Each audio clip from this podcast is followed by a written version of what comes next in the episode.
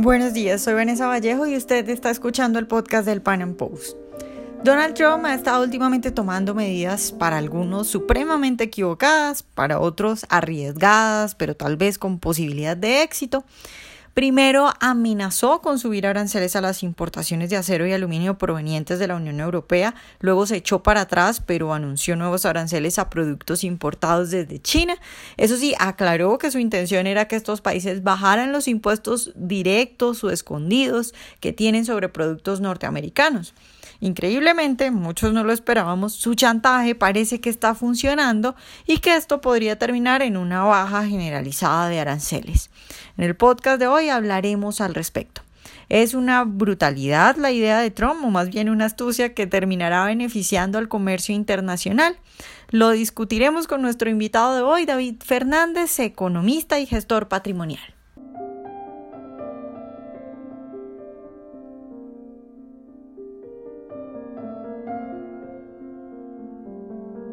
David, buenos días y muchas gracias por estar hoy con nosotros.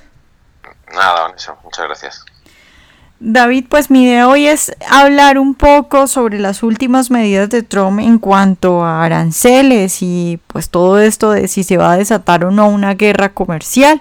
Quiero empezar eh, preguntándote, Trump ha denunciado que la Unión Europea y China tienen altos impuestos escondidos. ¿E-, ¿Eso es cierto o está exagerando?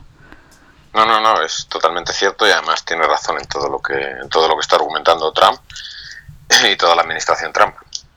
Les doy, tienen totalmente la razón. Hay, hay muchísimos aranceles, tanto directos como, como indirectos, y aranceles ocultos. Entonces yo creo que, que, está en su derecho la administración americana, en concreto la administración Trump ahora, a, a ir a una mesa de negociación y a hablar del tema seriamente. David, eh, ¿tú cómo ves esa medida de Trump de, bueno, primero la de amenazar a la Unión Europea con poner, eh, elevar los aranceles y, luego se echó para atrás y luego ahora lo de los impuestos a los productos chinos? Eh, a ver, es todo, es todo una, es toda una negociación. lo que está haciendo y un, y un chantaje directo, por lo menos para que la gente le, le escuche atemorizar al personal y luego ya decir, bueno, ahora nos sentamos a negociar y eh, una fórmula nueva de comercio. Pero la fórmula nueva de comercio eh, yo creo que no está intentando llevar eh, a los demás a su terreno para beneficio propio de Estados Unidos, porque él sabe perfectamente que situar unos aranceles y unas trabas al comercio, al final el que sale perjudicado es todo el mundo. Digámoslo así, vivimos mejor casi que los faraones que los faraones de Egipto y que los zares rusos gracias al libre comercio, eh, gracias a que hemos podido estar intercambiando durante muchos años y gracias a eso hemos progresado y económicamente no poner trabas al comercio es lo que realmente nos ha hecho ricos, eh, no me cabe la menor duda. Eh, y, pero claro, las reglas del comercio libre hay que respetarlas. Y si queremos comercio libre, el comercio tiene que ser libre. No vale relaciones eh, eh, comerciales asimétricas. Es decir, lo que no vale es que China tenga unos aranceles al 20% sobre ciertas exportaciones de uso hacia China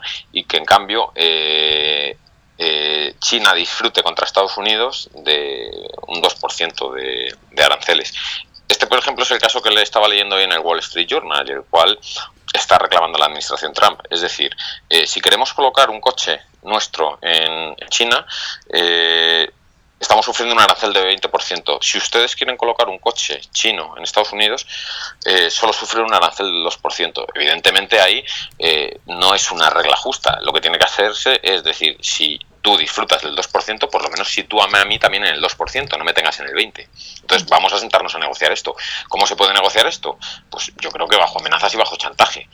O rectificamos ciertas cosas o tú vas a sufrir aranceles más grandes. Y yo estoy convencido que aunque eh, cualquier arancel, cualquier interposición de un gobierno eh, en el ámbito comercial y en el ámbito del comercio internacional.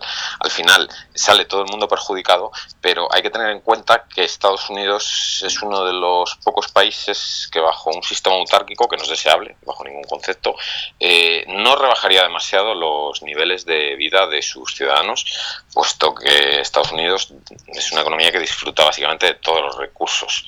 Entonces yo creo que esto China lo sabe muy bien y que al final acabaremos en una negociación se acabará en una negociación. Y Europa yo creo que también lo sabe bastante bien. Lo que pasa es que lo de Europa yo creo que va a gustar bastante más.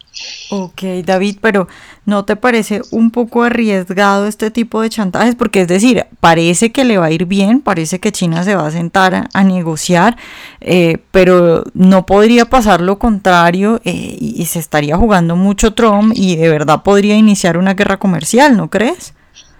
Haber visto desde fuera, al final lo que dices, vamos a ver, esto es una locura, parece mentira que estemos en el siglo XXI y que, y que este tipo de cosas ocurran. Evidentemente, sí, eh, esa postura es razonable. ¿Puede, ¿Puede haber una guerra comercial? ¿Que China entre en una guerra comercial? Pues sí, se puede desatar una guerra comercial. De todas maneras, lo que hay que preguntarse es ¿a quién beneficia una guerra comercial?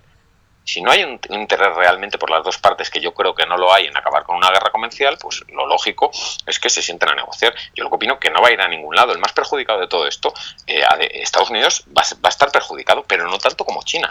Es que no va a estar ni de lejos tanto como China perjudicado, porque eh, el modelo chino económico lo ha basado en eso, en el tener unos aranceles altos contra, contra, contra otros países y que otros países acepten unos aranceles bajos de sus productos. Entonces, eso es una eso, eso no es libre comercio yo no lo veo libre comercio. Y China lo sabe. Y China, su modelo de exportaciones, eh, se puede frenar en seco y encima están muy endeudados. Con lo cual, China no le interesa. China al final irá a negociar. Si Trump consigue lo que quiere, que yo lo que creo que quiere Trump, es decir, igualamos a todo el mundo los aranceles por abajo o incluso hacemos tratados de libre comercio, pero evidentemente un tratado de libre comercio no puede ser, eh, estamos compitiendo los dos para ver en qué cosas nos especializamos cada uno, pero tú mientras estás subvencionando con el, con, el dinero del contribuyente chino a la industria del acero o tienes muchísimas, o a la de los microconductores o tienes muchas más industrias subvencionadas, pues para de subvencionar esas industrias. Entonces, eh, y, si yo te tengo unos aranceles bajos en un sector, tú también bajos en el mismo sector o por lo menos al mismo nivel, si no, no hacemos negocios y si no, entonces eh, yo creo que no se va a llegar a una guerra comercial, porque las guerras comerciales aparte de ser absurdas y empobrecernos a todos, no dan beneficio a nadie y no son del interés de nadie, no son del interés de ningún político. David, desde que Trump llegó a la presidencia, yo creo que muchos decíamos como, bueno, de sus puntos débiles puede ser el proteccionismo. E, es el proteccionismo definitivamente. Pero ahora él está mostrando, eh, digamos, una faceta que por lo menos yo no había visto, porque él desde que empieza a amenazar con impuestos a la Unión Europea y luego cuando habla de lo de China, empieza a decir, es que lo hago porque sus impuestos son muy altos, lo que quiero es que bajen los impuestos. Entonces, la pregunta es, ¿tú crees que Trump, mm, en vez de ser el proteccionista que muchos creíamos más bien es un tipo que de verdad por lo menos entiende lo básico y entiende que es importante el, libre comercio? Hombre, pues por supuesto, yo creo que sí. cuando está hablando de que en la Unión Europea eh, se están haciendo mal las cosas, evidentemente se están haciendo mal. Eh, hoy mismo también en el Wall Street Journal, eh, Steve Musin criticaba eh, oiga, ustedes tienen una hiperregulación medioambiental en, en, en, Europa donde no nos dejan colocar ni un coche americano, porque es que nuestros coches americanos eh, eh, no están preparados para aguantar toda la regulación gubernamental que ustedes tienen para que un coche pueda circular allí. Incluso los impuestos de los coches son, un coche americano sufre unos impuestos entre un 15 y un 20% superiores en el impuesto de matriculación si lo matriculase en España, por ejemplo. Es que eso es una aberración y eso es un arancel encubierto. Entonces, claro, que están haciendo mal las cosas. De todas maneras, eh, Europa no puede mirar bien a Trump porque, porque les, está, les está fastidiando. Si, si hay una competencia fiscal entre dónde se sitúan los capitales entre Europa y América, América va ganándola. ¿Por qué? Porque eh, un señor que ha dicho que no es intervencionista y que lo que quiere hacer es bajar los impuestos y situar el dinero en el sector privado, que es desde donde mejor se maneja, y reducir la administración,